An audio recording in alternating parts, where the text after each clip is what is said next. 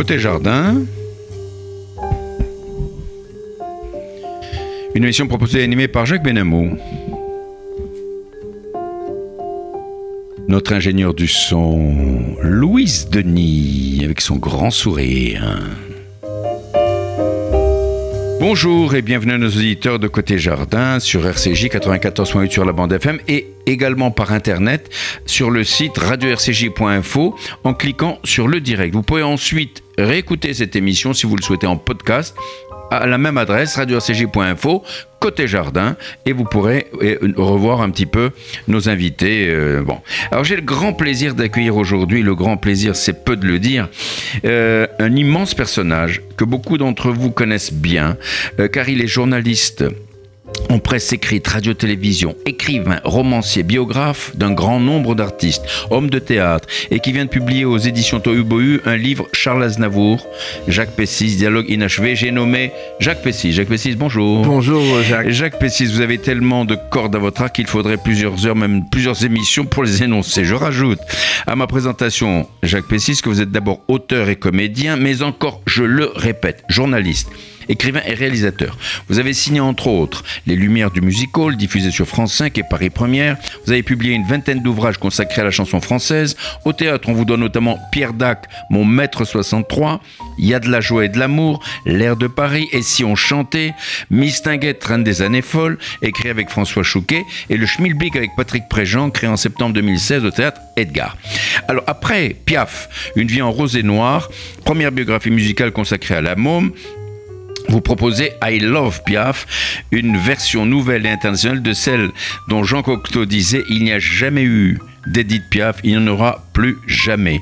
Tous les jours en plus de 13h à 14h à Sud Radio, vous recevez une personnalité, vous êtes euh, vous animez cette émission, euh, vous recevez une personnalité afin de retracer avec lui les clés de sa vie. Comment s'appelle votre émission Les clés d'une vie, tout ça. Les clés d'une vie, par émission particulièrement vivante et chaleureuse. Alors si vous voulez, avant de parler d'Aznavour, on va parler d'Edith Piaf. Alors parlez-nous de votre spectacle, Jacques. En fait, il en 2004, euh, j'ai créé contre la vie de tout le monde un spectacle qui s'appelait Piaf, une vie en rose et noir. Oui. On l'a joué 1200 fois dans le monde entier. Mhm. Et donc on, on l'a repris. Et là, c'est une nouvelle version de I Love Piaf parce que c'est vraiment le symbole de Paris et on Oui, a oui. besoin de ce symbole en ce moment pour le monde entier. Oui. Et c'était au théâtre de la Tour Eiffel les vendredis et les samedis. Nouveau théâtre. C'était Tour- quelle adresse de la Tour C'est 4 Square Rap. C'est un nouveau petit théâtre. Quatre soit quoi rap C'est un, un nouveau théâtre euh, aujourd'hui, Oui. euh, di- dirigé notamment euh, par Christelle Cholet, et qui est un endroit fabuleux. Et on s'est dit pourquoi pour ne pas profiter de l'été pour faire les week-ends et raconter Piaf. Et en plus, j'ai la chance d'avoir comme partenaire pour chanter et jouer Piaf Anaïs Delva, qui a été connue par la Reine des Neiges, la Oui, chanteuse. bah, bien sûr. Et, cette fille chante Piaf fabuleusement. Oui. Euh, son père lui a appris Piaf, donc je pense qu'on va bien s'amuser faire un duo et surtout raconter Piaf telle qu'elle est dans ses drames, mais aussi dans ses joies. Alors comment ça va se passer là? Vous, vous, vous êtes aidé bien entendu par euh, un réalisateur, par euh, Ah, il y a un metteur en scène Comment, comment, ça se passe? Eh ben, François Chouquet, le metteur en scène avec Oui. qui j'ai fait Miss Tinguette et qui, a fait tous les spectacles musicaux d'Albert au- Cohen au, euh, Grand Théâtre euh, du Casino de Paris. bah, du Casino de Paris. et euh, qui a sûr. écrit notamment tous les spectacles, qui a fait tous les spectacles d'Albert Cohen et d'Ovatia, euh, 1789, euh, Oui. Le Rouge et le Noir, etc. Bien sûr. Et il, a- il nous a mis en scène, c'est-à-dire je raconte Piaf, mais avec un rythme de théâtre. Et à certains moments, euh, Anaïs devient Piaf, à certains moments elle est Anaïs, et ça nous permet à tout, ça permet de raconter Piaf en euh, sa vie, son œuvre, mais aussi ce qu'on ne sait pas forcément sur elle, ce que j'ai appris par des amis à elle, son, hum, son sens de l'humour, sa folie, euh, ses dépenses, sa générosité. Vous l'avez connue, vous Non, je l'ai pas connue. Je suis beaucoup trop jeune. Elle est, elle est morte en 63. Euh, je n'ai. Vous n'étiez même pas né encore. J'étais né, mais je, donc je n'avais pas l'âge d'aller au music hall. mais, mais ses amis qui sont tellement venus, sont venus me voir, m'ont tellement parlé d'elle que j'ai l'impression que c'était une amie. C'est magnifique. Alors, vous êtes accompagné par un fabuleux accordéoniste. Aurélien Noël, qui est ah. absolument fabuleux, qui travaille avec moi depuis 14 ans et qui est un génie de la musique. Je connais, il est magnifique. Mais il, il peut être remplacé aussi par euh, Marie Labasse. Oui, parce qu'ils ont tous des contrats, donc on a deux accordéonistes qui se succèdent. C'est magnifique. Et, ils jouent le jeu du personnage. En plus, ils sont des personnages dans le spectacle, car c'est une véritable comédie musicale. Et de temps en temps, quand je ne suis pas là, il y a un garçon qui s'appelle Michel Mijic qui, nous, qui me remplace. Le moins souvent possible, n'est-ce pas Je vais essayer un petit peu, mais pas trop. en tout cas, écoutez, moi je recommande à nos amis. Alors comment comment faire pour euh, à partir de quand vous allez À partir du 3 mai à 19h les vendredis et samedis au théâtre de la Tour Eiffel, nouveau théâtre juste à côté de la Tour Eiffel, 4 soirs rap et ben, les places sont disponibles et on vous accueillera avec joie et je vais vous donner un scoop. Je vais même chanter avec Anaïs dans le non. spectacle. Si si. Ben, écoutez, depuis ma famille est très ma famille est très inquiète. Mais je vous ai entendu chanter Charles Trenet. Oui, c'est mais là c'est je chante ah. euh, je vais jouer Théo Qui va chanter. De l'eau, de lait. C'est autre chose. Ah oui, oui c'était absolument magnifique. Est-ce qu'il y a un numéro de téléphone pour euh, la réservation? Vous, euh, sur Non, mais sur Internet, on trouve tout ça. Alors, Internet quoi? Quelle, quelle adresse? Théâtre de la Tour Eiffel. Simplement Théâtre de la Tour Eiffel. Tout est bon. Alors, chers amis, Théâtre de la Tour Eiffel. Et je vous recommande vraiment de, d'aller voir ce spectacle. Et pour vous donner un petit avant-goût, Voici un petit morceau, un petit thème, une petite chanson de Piaf. À quoi ça sert l'amour?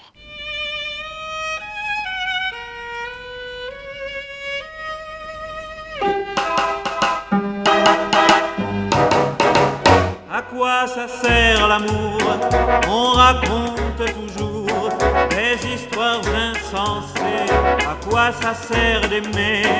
L'amour ne s'explique pas, c'est une chose comme ça qui vient, on ne sait d'où, et vous prend tout à coup. Moi j'ai entendu dire que l'amour fait souffrir, que l'amour fait pleurer. À quoi ça sert d'aimer? L'amour, ça sert à quoi? À nous donner de la joie, avec des larmes aux yeux. C'est triste et merveilleux. Pourtant on dit souvent, l'amour c'est décevant, qu'il y en a un sur deux qui n'est jamais heureux. Même quand on l'a perdu, l'amour qu'on a connu vous laisse un goût de miel, l'amour c'est éternel.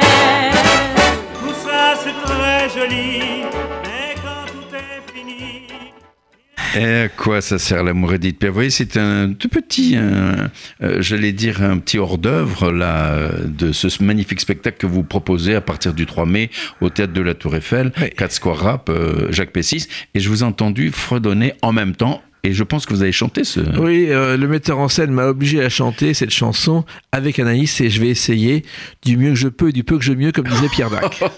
en tout cas, je suis sûr que ce sera une réussite. Alors, maintenant, Jacques Pessis, nous allons parler de votre livre. Vous venez de publier chez Tohubohu ce livre magnifique intitulé Charles Aznavour, Jacques Pessis, dialogue inachevé. Je le montre à nos auditeurs qui regardent éventuellement notre émission euh, par Internet. Voilà.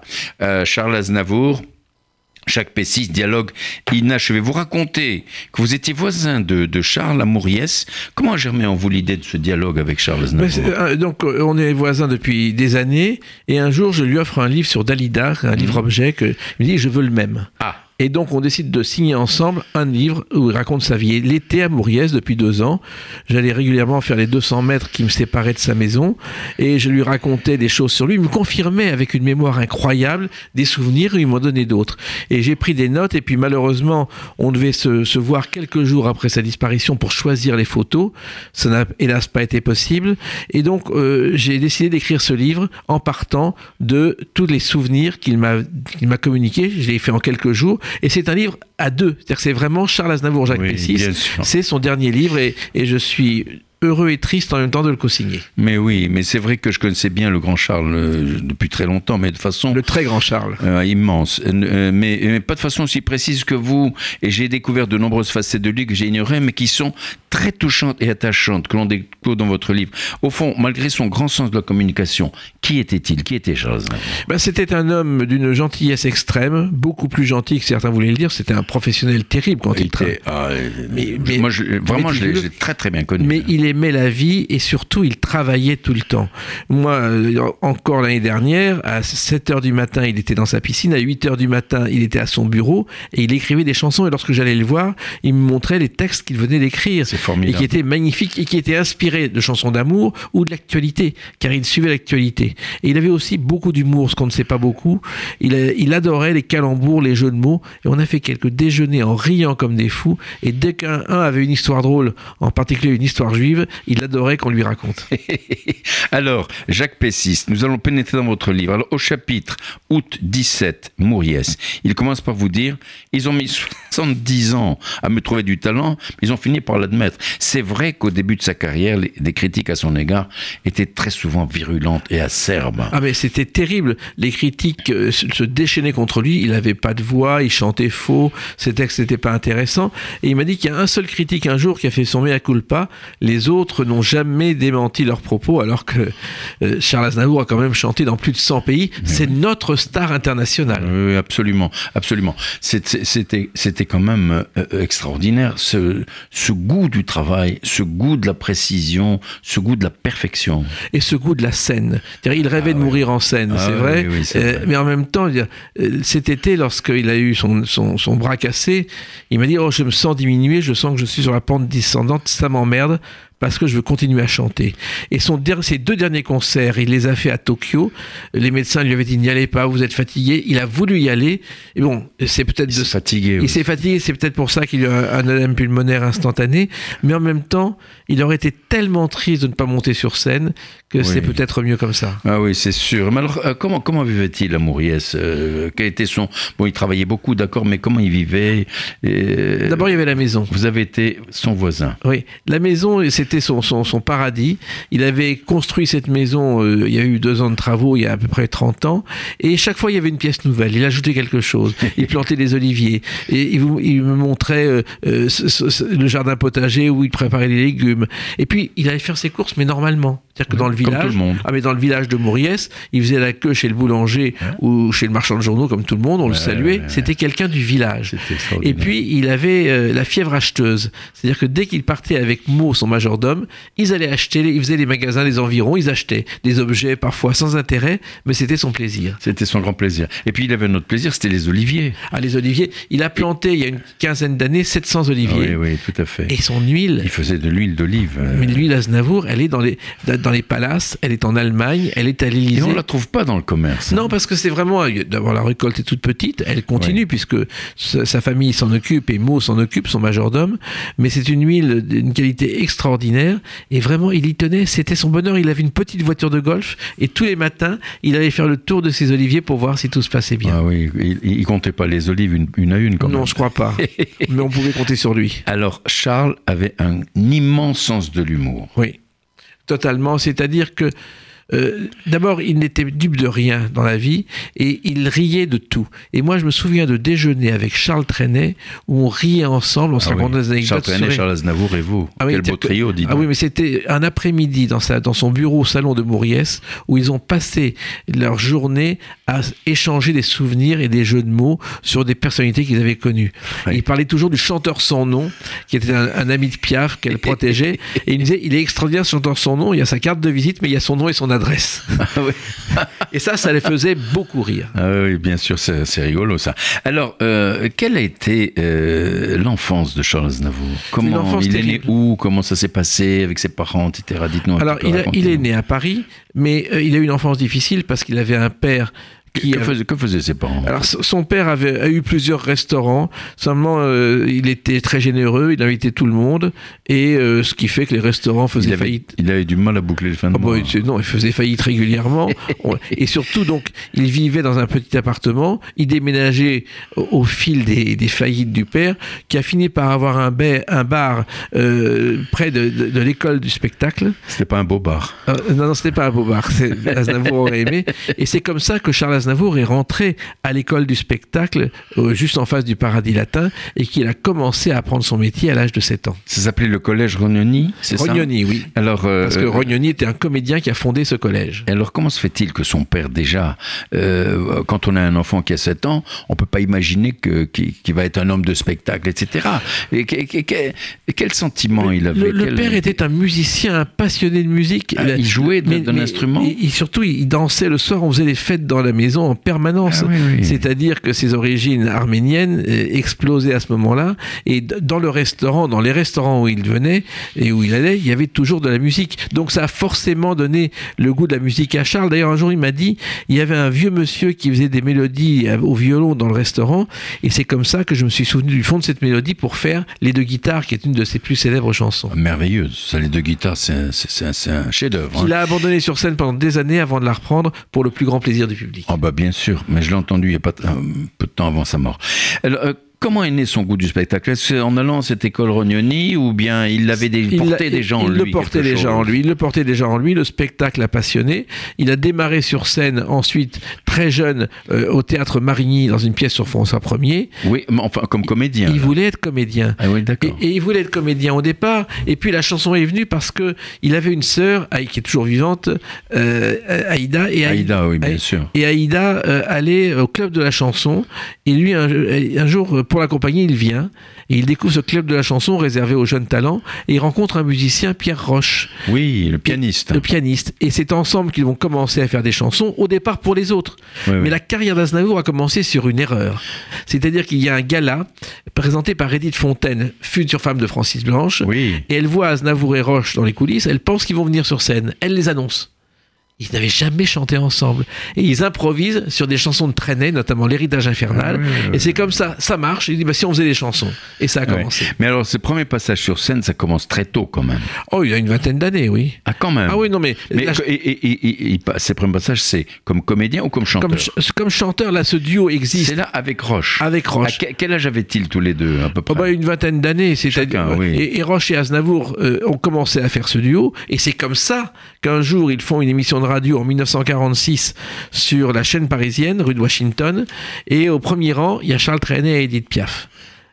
Quand Aznavour chante, Piaf oui, rigole. Ah oui, oui. Oui. toi tu viens à la maison ce soir et on discutera. Oui, oui, mais justement, on va, on va en parler. Alors, euh, une, un petit, une petite parenthèse, là, dans votre livre, dans votre chapitre intitulé Des parents devenus des justes, vous racontez que euh, Misha et Knar, ses parents, son père et sa mère, euh, ont été désignés par Israël comme justes parmi les nations, et vous dites que Charles Aznavour avait beaucoup d'amour pour Israël. Y allait-il souvent? Il y allait très souvent. Au cours de ces dernières années, il, est, il y est allé chanter à peu près deux fois par an. Et effectivement, euh, deux ans avant sa mort, il m'a montré ses timbres avec ses parents qui étaient Oui. des justes. Oui. Car on ne le sait pas, mais ses parents, pendant la guerre, ont caché des juifs, ont caché des déserteurs. Et euh, il se cachait dans la maison. euh, et, et Charles, la nuit, prenait les costumes et au nez et à la barbe des Allemands, Eh il oui. allait les jeter dans les égouts pour que ces costumes disparaissent. Plusieurs fois, ils ont été repérés par la Gestapo et Charles et son père allaient à l'hôtel d'en face dormir. La Gestapo arrivait, la mère matin. faisait euh, à 8 heures, Oui. la mère faisait un numéro en disant mais ils sont partis il y a longtemps, mon, mon mari m'a quitté. Ouais, et ouais, en fait, ça. ils regardaient ça depuis la chambre d'hôtel en face, Oh et après ils revenaient. Ils ont réussi à échapper à la Gestapo. C'était extraordinaire.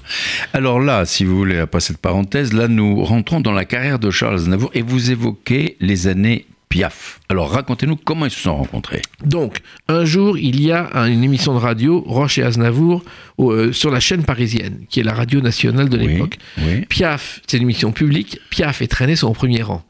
Piaf rigole quand Aznavour chante, elle l'appelle après, tu, toi tu viens euh, ce soir à la maison euh, rue de Berry avec mes copains. Et elle dit, mais mon copain, la Roche, elle l'avait même pas remarqué derrière le piano, Ah ben. tu viens aussi. Et le soir, chez Piaf, Aznavour, il y avait tout le monde, il y avait Marguerite Monod, il y avait les compositeurs, les auteurs. Piaf demande à Aznavour de la faire danser. Et Aznavour, qui avait fait beaucoup de balles avant de commencer, Oui, oui, beaucoup oui. de balles. euh, Il, ch- il chantait dans les balles il chantait dans les balles avec Ah, un avec orchestre. les orchestres, ah Les oui, orchestres. Et donc, il l'entraîne dans une valse, une valse à l'envers. Et Piaf a trouvé ça fabuleux. Et il a dit bah, Tu viens avec moi aux États-Unis. Donc, hein. Et seulement, voilà. Et Aznavour cassent leur tirelire pour aller aux États-Unis, arrivent à New York, et Piaf, qui est tombée amoureuse de Cerdan, les a totalement oubliés. Oh là là là. Et donc, elle va les envoyer au Québec, où ils vont débuter et avoir un grand succès. Et c'est comme ça qu'ensuite, Roche va rester au Québec, Aznavour re- revenir en France et entamer sa carrière. Et c'est comme ça, euh, justement, qu'il a véritablement commencé sa carrière au, au Québec. Au Québec, ça a été un immense succès avec Roche. Et ensuite, quand il vient en France, il n'a plus rien. Et il va vivre 8 ans chez Piaf, sans être son amant, ce qui est un cas Mais particulier. justement, beaucoup de gens euh, croient et affirment même que Charles a été l'amant d'Edith Piaf. Pas du tout. Elle, il disait, il m'a toujours dit, ben, je n'étais sans doute pas son type.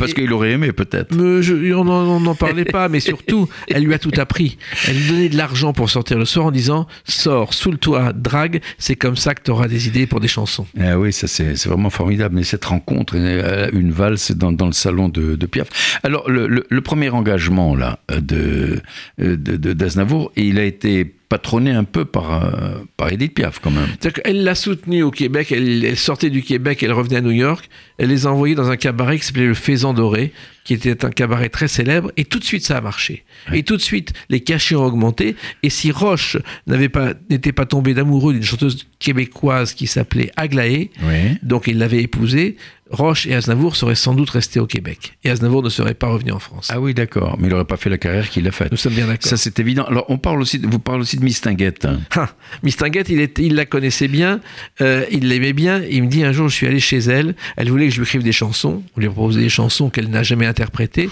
En revanche, il me dit, euh, j'ai vu son grenier, c'était extraordinaire. Il y avait toutes les robes de sa carrière, Ah ouais. pleines de poussière. Il me dit, on avait une vie de music hall devant nous. Ah, c'est extraordinaire. Elle est, elle- comment elle se comportait avec, euh, avec Aznavour Oh, elle l'aimait bien, elle, elle aimait bien Trenet, elle aimait bien Aznavour. Euh, elle disait de Trenet, il chante mieux que Maurice Chevalier. Chevalier, bien sûr, chansons. c'était son copain. Voilà, qui était, son- qui était son amant. Et, euh, et euh, Aznavour, elle l'aimait bien, mais en même temps, elle est morte en 56. Aznavour commençait à peine en 56, donc ils se sont croisés. Voilà, ils se sont croisés, on va dire ça comme ça. Alors, euh, euh, pour revenir simplement euh, sur le voyage de d'Aznavour et de Roche aux États-Unis, quand Edith Piaf les a invités à venir, ils n'avaient pas un sou. Mais pas un sou, Comment rien. ça s'est passé? Ils sont allés voir leur éditeur Raoul Breton. ont cassé leur tirelire, mais elle était vide leur tirelire. Oui, mais ils ont été voir leur, leur éditeur Raoul Breton, qui a accepté de, de- de leur donner une avance sur des chansons, une avance énorme, Ouais. qui leur a permis de faire le voyage. Seulement, ils sont arrivés là-bas, ils n'avaient pas les papiers nécessaires, donc ils se sont retrouvés en prison, comme tout étranger qui arrive et qui n'a pas les papiers. Ensuite, ils ont vécu dans un hôtel avec les quelques sous qui leur restaient, en, en attendant Piaf. Et, euh, et quand moi j'ai l'image de, de Piaf les accueillant en disant mais qu'est-ce que vous faites là tous les deux? Aznavour me l'a souvent raconté et ça l'avait marqué. Ah oui, vraiment. Euh, et alors, euh, bon, vous dites euh, que ce séjour en Amérique n'a pas été extraordinaire Ah non, pour rien. lui, bien ils, sûr. ils ont hein. fait quelques cachetons comme ça, mais ça n'intéressait personne. Aznavour, déjà, à l'époque, il faisait du jazz, il faisait du swing. Oui, et c'était. Il l'avait, il le portait en Ah, lui, le swing. Mais Roche et Aznavour, c'est du swing chansons- total. Ces chansons, c'était vraiment extraordinaire. Alors, bon, ensuite, il rentre. Roche reste au Canada. Charles Aznavour rentre. Et puis, Piaf invite, l'invite à habiter chez elle. Voilà, parce qu'il n'a pas un rond. Bien sûr. Et ça marche pas du tout. Encore une fois, il fait quelques, quelques concerts, quelques secondes, premières parties, quelques secondes parties. Personne n'en veut. Et finalement, il écrit une chanson pour Juliette Gréco, Je hais les dimanches, qui remporte le grand prix de la chanson française à Deauville en 51. À l'époque, il y a des grands prix de la chanson française. Et puis, ça, il est toujours démoli. Et Cocatrix le convoque un jour en disant C'est pas mal ce que tu fais, je te prends à l'Olympia. Mais il faut une chanson supplémentaire, il faut une vraie chanson. Et il s'enferme dans la chambre de bonne où il Oui. vivait avec sa première femme. Et pendant deux nuits, en fumant cigarette sur cigarette, il écrit Sur ma vie, qui va devenir son premier succès et lui permettre de remporter son premier succès à l'Olympia. C'est formidable. Mais alors, euh, il y, y avait également l'anecdote de l'hymne à l'amour avec, avec Edith Piaf. Alors ça c'est autre chose, c'est-à-dire que quand Piaf euh, accueillait Aznavour, le grand truc c'était on fait des chansons ensemble. En fait, il n'est signé jamais, tous les droits étaient pour Piaf. Car, car Piaf a écrit plus de 100 chansons. Elle a écrit elle-même. Elle-même sur des cahiers d'écoliers, avec dans la marge Les- les- pensées de Pascal. Les paroles. Les, paroles, mais pas la musique. Les musiques, c'était Marguerite Monod, Ah, sa grande copine. Mais bien sûr, Et un bien jour, euh, ils sont tous les deux face à face, comme tous les jours. Ils, ils cherchent des idées. Et euh, Aznavour dit euh, Le ciel bleu sur moi, etc. Oui. Et dit C'est pas mal ça. Et elle fait la chanson. Ah, c'est elle qui a composé Elle écrit la, les la- paroles. La, suite la des suite. paroles. Et à la fin, Aznavour la regarde et fait ta chanson, on dirait un hymne à l'amour. Très bien, ce sera le titre. Ah, et les deux premiers vers de l'hymne à l'amour, c'est du Aznavour. Il ne l'a jamais signé, mais il a beaucoup, beaucoup œuvré pour Edith Piaf. Et Dieu sait si cette chanson a été un succès mondial. Un succès, et ça continue à être un succès mondial. Actuellement, oui. Et comme La vie en rose, La vie en rose que Marguerite Monod, qui avait composé la musique, ne voulait pas signer parce qu'elle trouvait que c'était de la guimauve et que ça n'aurait aucun intérêt. Et pourtant. Voilà, donc c'est un musicien, il fallait bien que quelqu'un signe la musique, et c'est le pianiste de Piaf qui était de passage à ce moment-là dans sa vie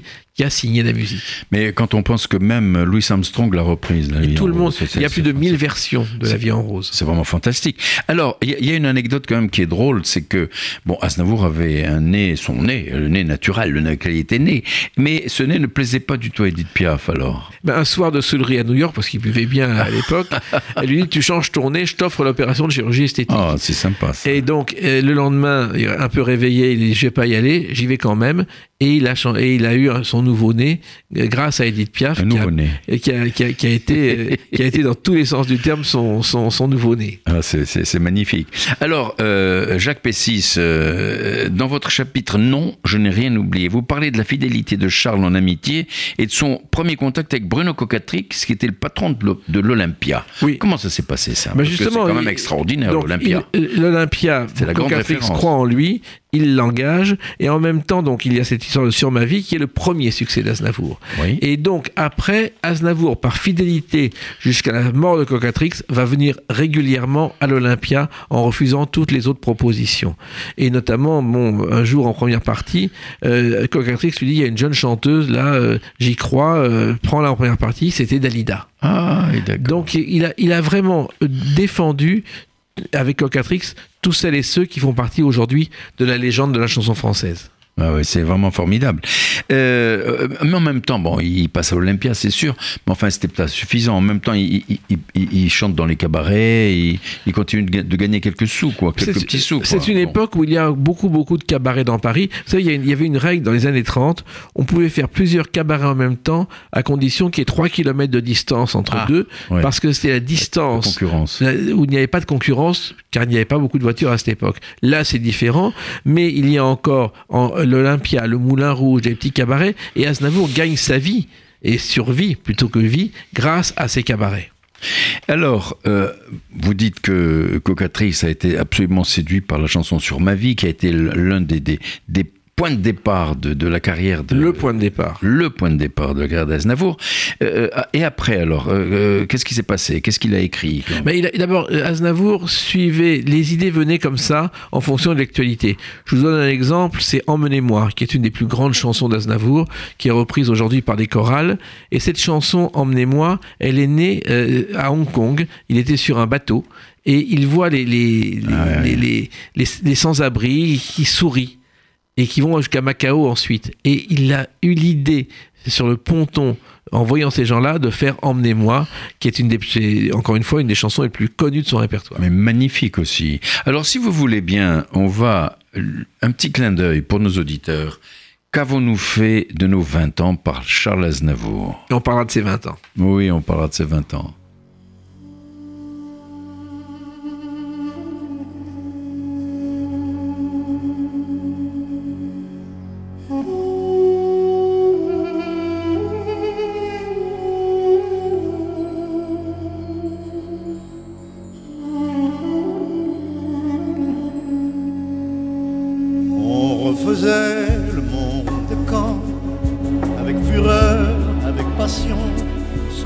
Se poser de questions, heureux et insolents.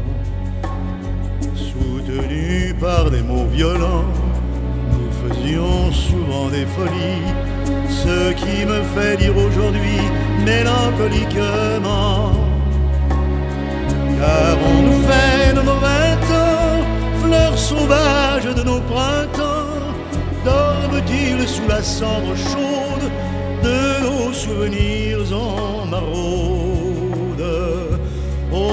Soleil vert des joies d'antan, étouffées sous le poids des ans, qu'avons-nous fait au fil du temps de leur vivant, de nos vingt ans, de nos vingt ans? Nous allions rêvant d'une vie différente pour toi et moi, et gozant de voir et endroit, folle tendre utopie. D'horizon calme en ouragan, les projets ne survivent pas, et tout a volé en éclats irrémédiablement.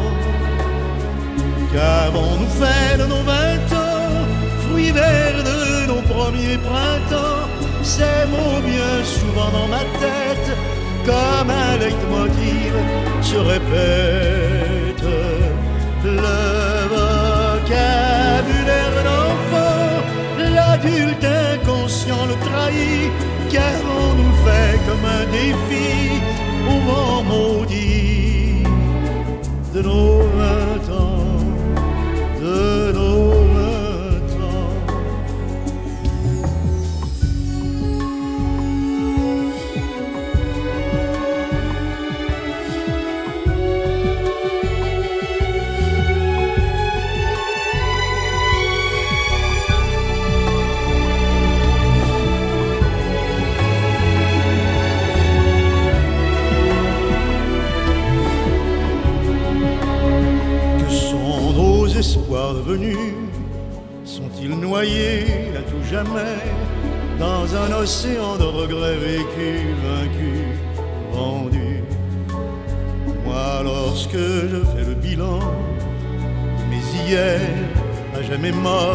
malgré tout, tout me semble encore plus beau, plus fort, plus grand. Qu'avons-nous fait de nos vingt ans, surfant sur la vague du temps, jour après jour avec l'ivresse inconsciente de la jeunesse Notre amour était triomphant, l'ennui se traîne à son chevet. Dieu, dites-moi, qu'avons-nous fait au vent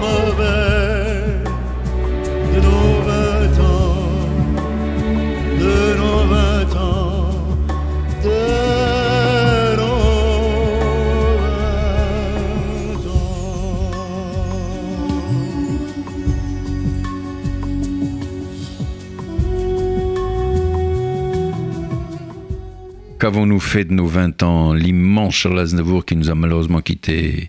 Je veux dire trop tôt. Il avait 94 ans, mais c'était quand même trop tôt. C'est un être éternel. Vous êtes à l'écoute de Côté Jardin sur RCJ 94.8 sur le bande FM et par internet à l'adresse radio-rcj.info.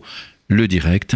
En votre compagnie, Jacques Benamou, j'ai l'immense plaisir d'accueillir Monsieur Jacques Pessis à l'occasion de la publication de son livre Charles Aznavour, Jacques Pessis, Dialogue inachevé. Je vous le montre encore pour ceux qui visionnent l'émission et je vous recommande vraiment de le lire parce que c'est passionnant. C'est une histoire de vie avec tellement d'anecdotes riches. Alors, euh, Jacques Pessis, euh, vous disiez c'est cette chanson-là que euh, restait-il que qu'avons-nous fait de nos 20 ans?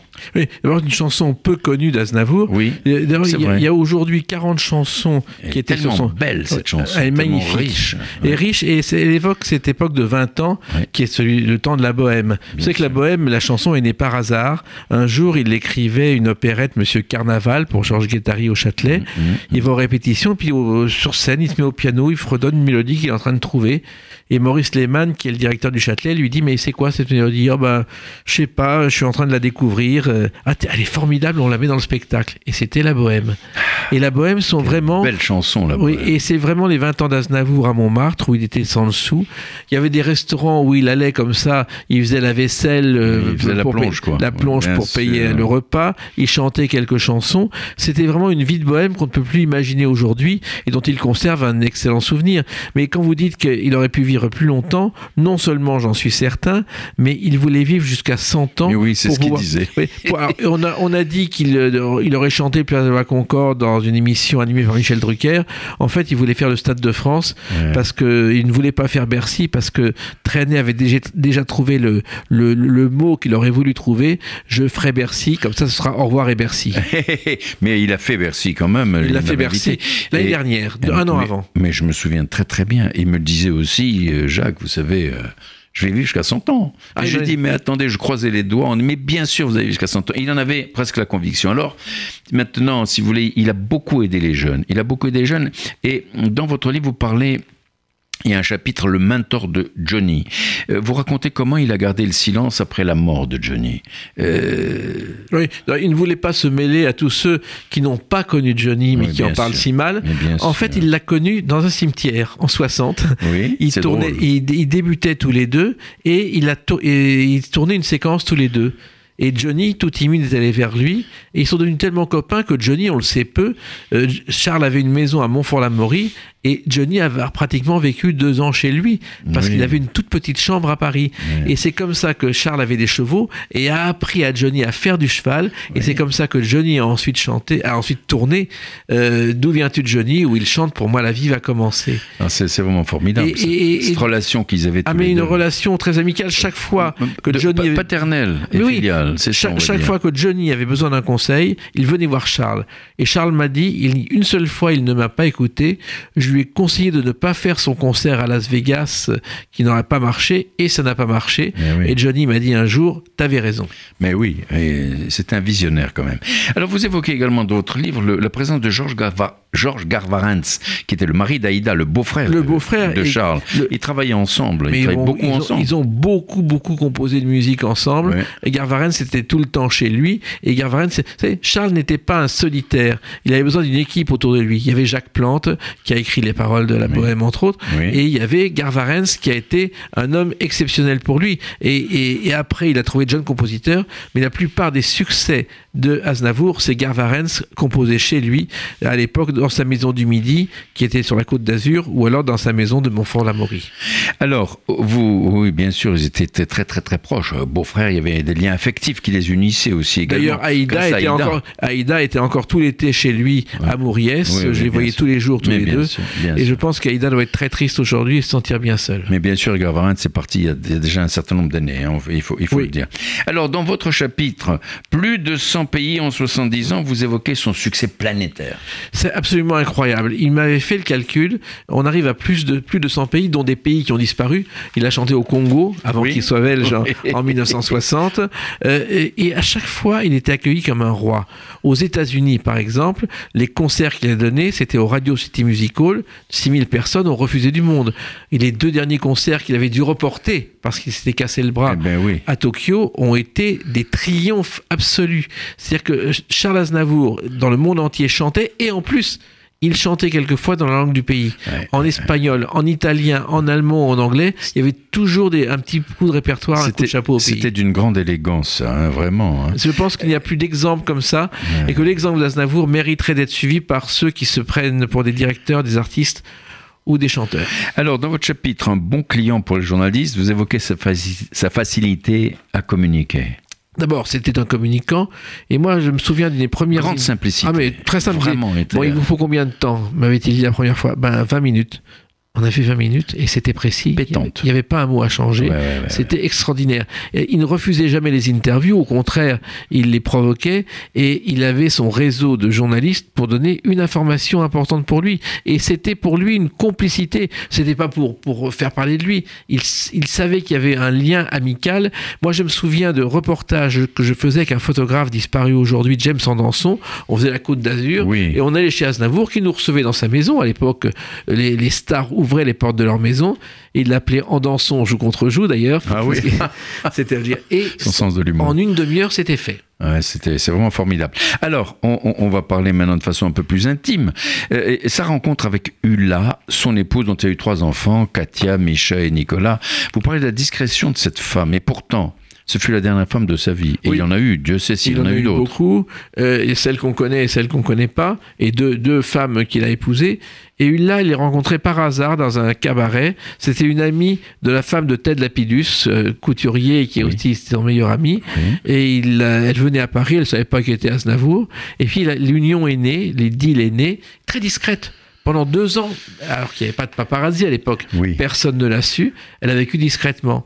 Et ils se sont mariés d'abord à Las Vegas. Oui. Alors, ils se sont mariés dans un hôtel, ils espéraient une cinquantaine d'invités, et le tout Hollywood est venu à, à la surprise d'Aznavour, qui chantait dans ce cabaret en même temps. Ah oui, oui, bien C'était surréaliste. Après, ils se sont mariés à l'église orthodoxe, et vraiment, c'était un couple parfait. D'abord parce que grâce à elle, euh, Charles a eu trois enfants, et des petits-enfants. Ah, merveilleux. Et son quatrième petit enfant est né cet été, le fils de, de Nicolas, euh, en Arménie en plus. Et c'était le bonheur de sa vie, ses enfants. Et Hula était très discrète. Elle n'était pas là souvent, euh, dans le midi en particulier, mais elle était toujours, toujours très présente. Et Charles lui doit beaucoup. Ah mais absolument, je, je, je- je connais la considération qu'il avait pour, euh, pour son épouse. Alors, il disait j'ai deux passeports, car il était résident suisse, mais il a fait l'objet de beaucoup de tracasseries fiscales. Il faut quand même le dire, ça aussi. Alors ça aussi. Et il a toujours juré, et bien sûr qu'il est en règle avec le français, moi j'en suis absolument convaincu. Moi aussi, et lui aussi. C'est-à-dire qu'en fait, euh, il est tombé sur des polyvalents jaloux Oh du succès. c'est insupportable. C'était les années 70, c'était autre chose. Aujourd'hui, je pense que ça aurait été différent. Il a eu beau tenter de prouver la vérité, euh, on a fait ce qu'on voulait de lui. Donc c'est pour ça qu'il est parti en Pour Suisse. lui pourrir la vie. pour lui pourrir la vie. Mais il s'en est très bien remis et quand on lui en parlait ces derniers temps, Rigoler. c'était, euh, ça appartenait au passé. Oui, oui, mais rigolez un petit peu. hein. Alors, vous dites aussi dans votre livre, vous racontez, vous dites qu'il est héros national en Arménie. Et dans ce chapitre, vous racontez la fidélité de Charles à l'égard de son pays d'origine, l'Arménie, et toutes ses actions pour lui venir en aide. Il était ambassadeur de l'Arménie. Oui, euh, alors il en faut Suisse. savoir que euh, euh, au début de sa carrière, il va en Arménie, mais totalement indifférent. Il rencontre une grand-mère euh, qui a 96 ans, euh, ils échangent deux mots, et c'est ce qui s'est passé en 88, euh, le drame en 88, qui a tout déclenché chez lui. Il a compris qu'il était arménien, qu'il fallait aider son pays. Et là, il a commencé à, à multiplier les actions pour son pays, à tel point qu'on a fait de lui un ambassadeur d'Arménie en Suisse. Il, Et- il- il y avait une ambassade, il y avait des locaux, il y avait tout non, ce qu'il faut, il y avait une structure, une petite structure, une petite structure. Oui. Il, a- il a- il a- il y avait les lettres de créance, il signait le courrier. Ça, oui. Il avait une voiture marquée corps diplomatique sur la place. C'était un véritable ambassadeur. Et aujourd'hui, il y a Nicolas qui fait un musée en Arménie, car il y a un bâtiment qui est créé avec euh, pour aider les artistes. À Erevan à au-dessus d'Erevan. Et il y a un musée Charles Aznavour où beaucoup de ses souvenirs sont déjà partis là-bas.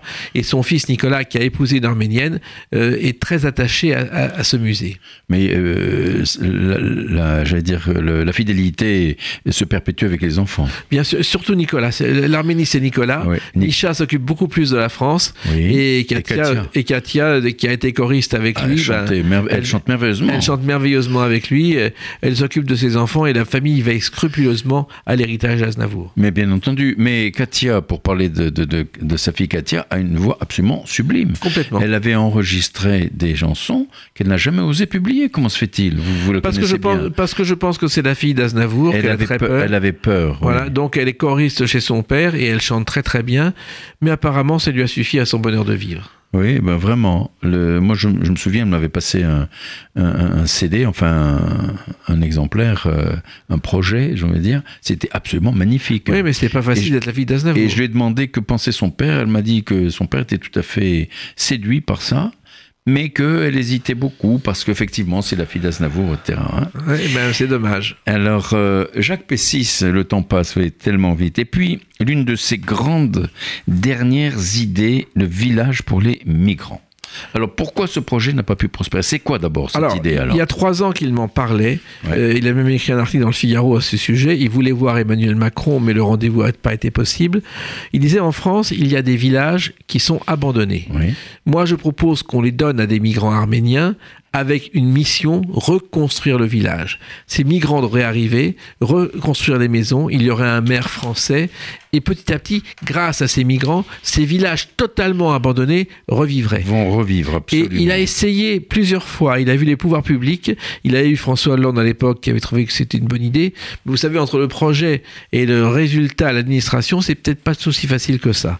Donc ça c'est malheureusement ça ne s'est pas fait. Et j'espère qu'un jour quelqu'un reprendra l'idée parce que c'est une très bonne idée. Une très bonne idée, mais lui, il voulait surtout euh, euh, re- recycler, euh, accueillir des migrants arméniens. parce Mais bien sûr, il y, en a- il y en a beaucoup. Il y en a hein. beaucoup et il disait ces gens-là, on va leur apprendre le français, ils vont faire revivre ce village, ils seront boulangers, ils seront coiffeurs, ils seront euh, ça. charcutiers et, et ça marchera comme ça. Et des gens viendront habiter aussi, vivre sur place. Voilà. Et c'est vrai que c'est une très bonne idée. Il y a des villages totalement abandonnés, En France, notamment du évident. côté de, de- au-dessus, en dessous de Lyon, Magnifique en Magnifique. plus. Des régions splendides. où on ne peut plus vivre. De refaisons vivre ces villages. C'est une très bonne idée. Alors, Jacques Pessis, euh, et puis les éditions Raoul Breton. C'est une véritable institution dans le monde de l'édition musicale, dans lequel son ami et associé pour moitié Gérard Davoust s'est impliqué de façon extraordinaire pour conserver le lustre de cette maison. Gérard, Gérard Davoust s'implique encore aujourd'hui de façon extraordinaire et chacun lui reconnaît un immense talent de découvreur de talent. Vous connaissez bien Gérard Davoust. Gérard, c'est, j'ai la chance de faire partie de. de- Et en même temps, vous, vous lui dédicacez votre livre.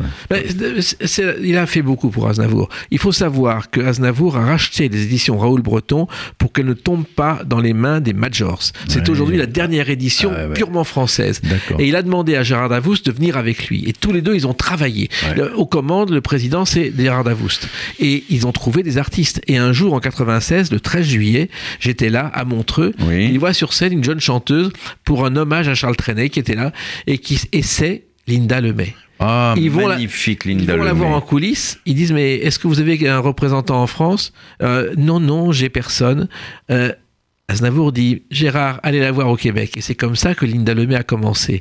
Et je me souviens derrière elle, et c'est pour vous dire tout le mal qu'on peut penser des maisons de disques, il y avait un- le, le président d'une grosse maison de disques qui dit Mais vous êtes formidable, mademoiselle. Vous chantez, vous avez fait des disques Oui, monsieur. Depuis un an et demi, il y a un album chez vous, personne s'en occupe. Voilà. Et elle a refusé un rendez-vous. Elle est partie chez Gérard Davoust, qui a euh, fait et qui continue à faire la carrière de Linda Lemay, tout en ayant trouvé d'autres choses. Mort Schumann, c'est Gérard Davoust qui l'a trouvé. Le lac majeur, personne n'en voulait, il l'a convaincu. Le, le mentor de Serge Lama, c'est Gérard Davoust.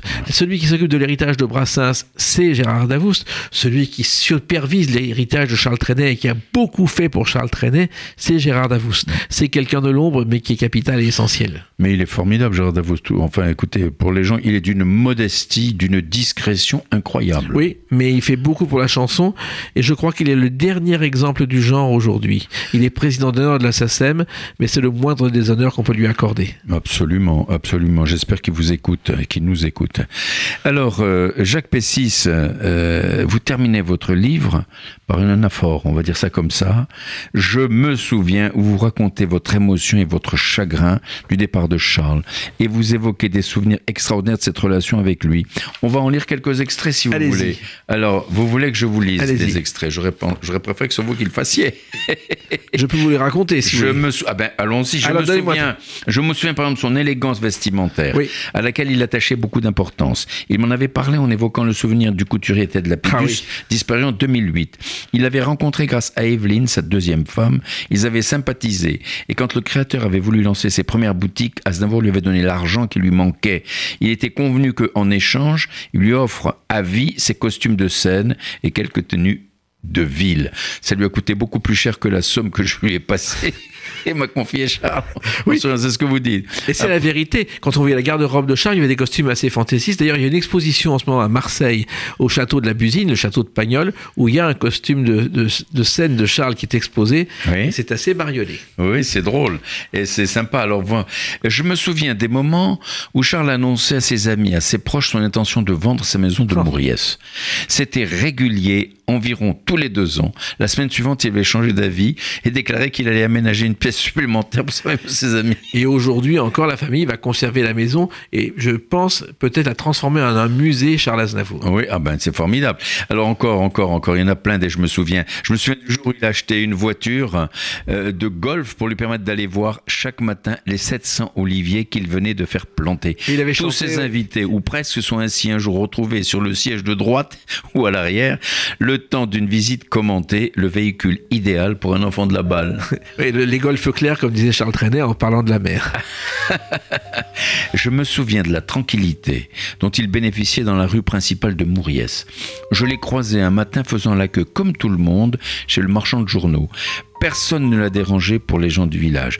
Il était un client comme les autres. Il ne s'en offusquait pas, bien au contraire. Il appelait Bourriès, qui est une toute petite, un tout petit village avec une rue principale, son village à l'île d'Olive. Ah, c'était magnifique. C'était de la poésie. Et vous rajoutez encore, et il y en a encore des, je me souviens, Dieu sait si vous avez des souvenirs avec lui, Euh, je me souviens de son désir de monter à Paris une nouvelle version de la comédie musicale Lautrec. Oui. Elle avait été créée à Londres, puis reprise à New York et dans plusieurs villes des États-Unis sous le titre My Paris, choisi par les producteurs américains. Comment ça se fait que ça ça n'a pas...